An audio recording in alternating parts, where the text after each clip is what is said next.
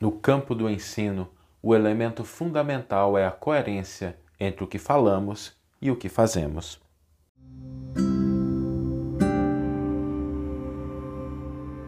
Você está ouvindo o podcast O Evangelho por Emmanuel, um podcast dedicado à interpretação e ao estudo da Boa Nova de Jesus através da contribuição do benfeitor Emmanuel.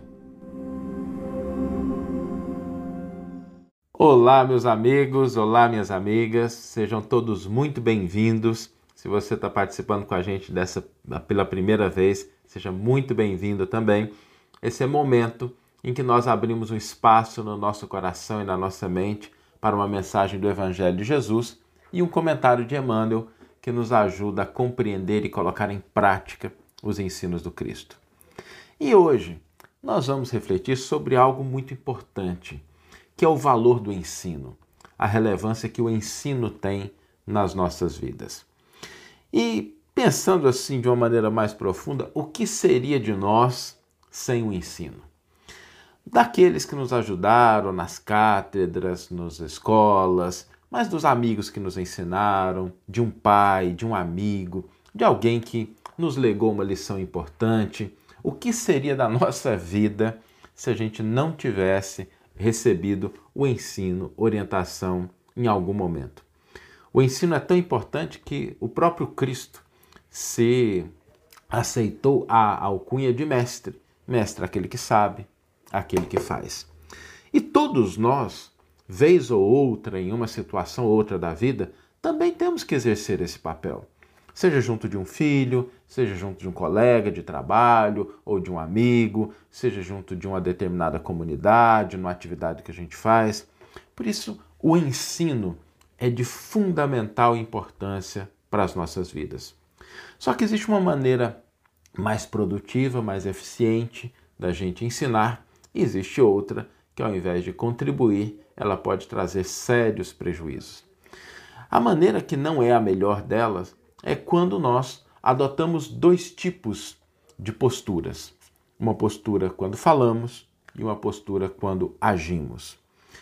Quando a gente começa a dissociar aquilo que nós falamos, aquilo que nós pregamos, aquilo que nós dissemos, daquilo que nós fazemos, da nossa conduta, nós começamos a gerar na cabeça de quem nos escuta ou de quem nos acompanha a impressão de que é possível falar de um jeito, agir de outro, pregar um determinado conteúdo e se comportar de uma maneira diferente. E essa incoerência é talvez um dos maiores problemas. Não significa que nós devemos ser perfeitos em tudo, só falar daquilo que a gente consegue realizar ao máximo, nada disso.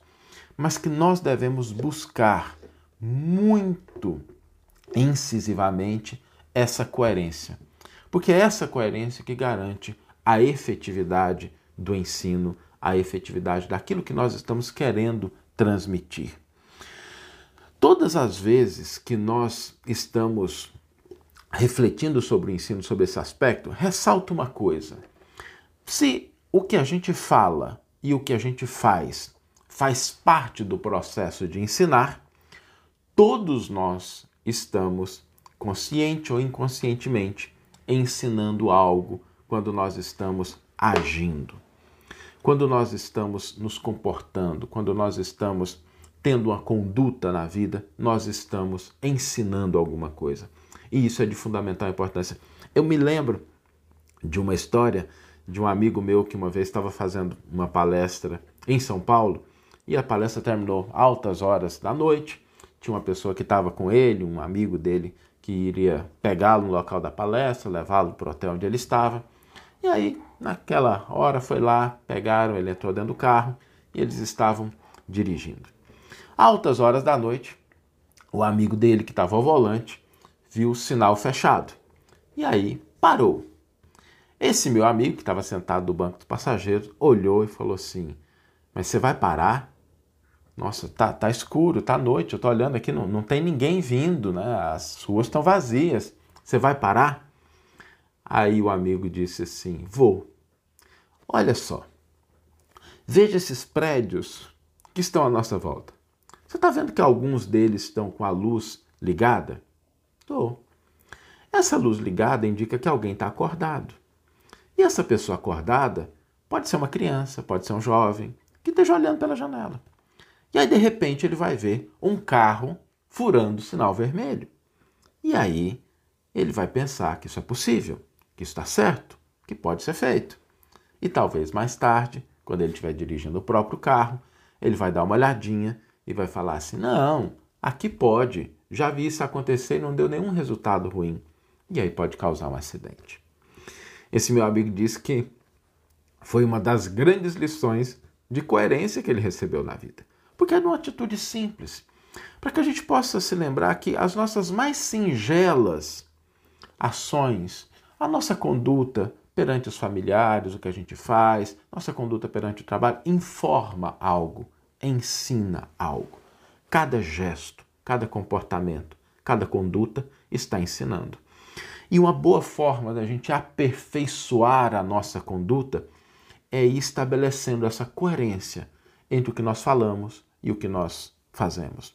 De novo, a gente não precisa ser perfeito, mas todas as vezes que a gente fala, que a gente comunica, que a gente age, que temos a consciência de que o que nós estamos fazendo terá um impacto, servirá de exemplo e informa algo, buscando essa coerência, nós estamos no caminho do aperfeiçoamento. Vamos ler agora a íntegra do versículo e do comentário que inspiraram a nossa reflexão de hoje. O versículo e o comentário estão no volume 2 da coleção Evangelho por Emmanuel, que comenta Marcos 1:38 e o comentário intitulado Pregações. O versículo nos diz o seguinte: Diz-lhes: Vamos a outros lugares, aos que possuem povoados, para que também ali proclame, pois vim para isso. Marcos 1:38. O comentário intitulado Pregações nos diz: Neste versículo de Marcos, Jesus declara ter vindo ao mundo para a pregação. Todavia, como a significação do conceito tem sido erroneamente interpretada, é razoável recordar que, com semelhante assertiva, o Mestre incluía no ato de pregar todos os gestos sacrificiais de sua vida.